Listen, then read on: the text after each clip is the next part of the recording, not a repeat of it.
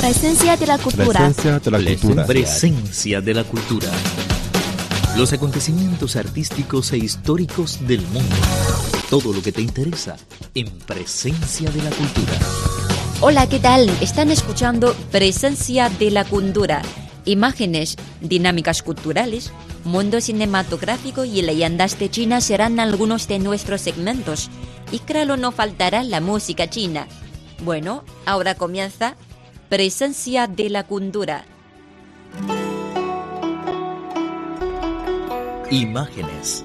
Civilización china y cultura universal.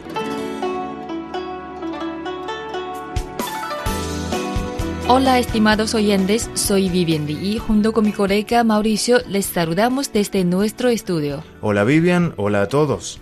El día 28 de septiembre se celebra en China y otros lugares del mundo los 2566 años del natalicio de Confucio, gran filósofo y educador de nuestro país. En el programa de hoy vamos a hablar de su vida y su pensamiento. Confucio fue un reconocido pensador chino cuya doctrina recibe el nombre de confucianismo. Procedente de una familia noble arruinada, a lo largo de su vida alternó periodos en los que ejerció como maestro y otros en los que sirvió como funcionario del pequeño estado de Lu, en el noroeste de China, durante la época de fragmentación del poder bajo la dinastía Zhou. Sí, Confucio nació en un pequeño pueblo en el antiguo estado de Lu, actual provincia de Shandong, en el seno de una familia de terratenientes nobles, el clan de los Kong. Su padre murió cuando Confucio tenía tres años y dejó a la familia en la pobreza. Confucio, a pesar de ello, recibió una esmerada educación. Siendo aún joven, trabajó para la administración del estado de Lu. Su primer trabajo fue en los graneros estatales y llegó a alcanzar el rango de ministro de justicia. Dimitió del cargo años más tarde, ya que no estaba de acuerdo con la política que seguía el príncipe. A los 50 años comenzó sus enseñanzas. Viajaba solo de un lado a otro instruyendo a los contados discípulos que se reunían en torno a él.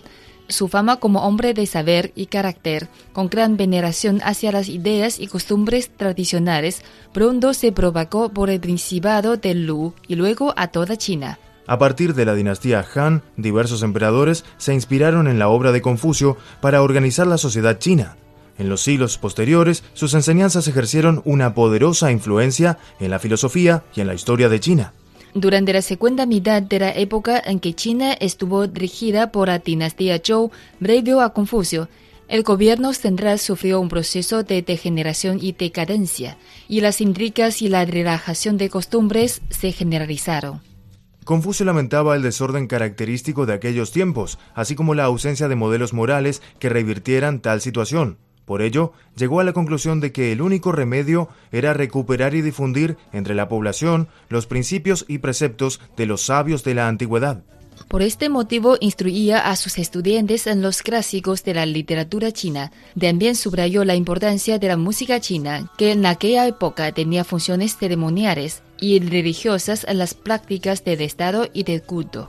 Propugnó el gran valor del poder del ejemplo, los gobernantes, decía, solo pueden ser grandes si llevan vidas ejemplares y se guían por principios morales. De esta forma, los ciudadanos de sus estados tendrían el necesario estímulo para alcanzar la prosperidad y la felicidad.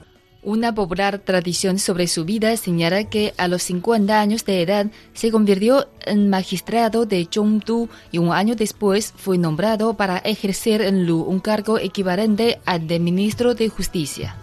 Confucio habría establecido numerosas reformas que condujeron a una administración de justicia caracterizada por su imparcialidad y a la práctica erradicación del crimen. Lu llegó a ser tan poderoso que el gobernante de un estado vecino intentó conseguir la destitución del ministro. Es más probable, sin embargo, que solo fuera un funcionario menor. En cualquier caso, Confucio dejó su cargo en el 496 a.C. y se dedicó a viajar por diferentes territorios impartiendo clases y esperando en vano que algún otro príncipe le permitiera emprender reformas. En el año 484 a.C., después de que su búsqueda de un gobernante ideal se revelará por completo infructuoso, regresó por última vez a Lu. Confucio pasó el resto de su vida escribiendo comentarios sobre los autores clásicos. Falleció en Lu y fue enterrado en Chufu, una ciudad de la provincia de Shantung, en el año 479 a.C.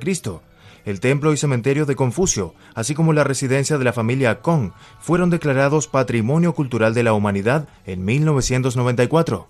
Ahora analizaremos la filosofía del Confucio. La esencia de sus enseñanzas se condensa en la buena conducta en la vida, el buen gobierno de Estado, caridad, justicia y respeto a la jerarquía, el cuidado de la tradición, el estudio y la meditación. Las máximas virtudes son la tolerancia, la bondad, la benevolencia, el amor al prójimo y el respeto a los mayores y antepasados. Podemos resumir la doctrina confuciana en una serie de mandatos que deberían ser los principales deberes de todo hombre de gobierno. Por ejemplo, amar al pueblo, renovarlo moralmente y procurarle los medios necesarios para la vida cotidiana. Por este motivo, debe servirse en primer término con soberano respeto a aquel que es el primer dominador. Confucio también sostiene la importancia de cultivar la virtud personal y buscar sin cesar la perfección. Bien amigos, esperamos que a través de nuestro programa de hoy hayan conocido más sobre Confucio, un gran filósofo y educador de China. No se vayan, nuestra programación continúa. Presencia de la cultura. Presencia de la cultura. Presencia de la cultura. Los acontecimientos artísticos e históricos del mundo. Todo lo que te interesa en Presencia de la Cultura.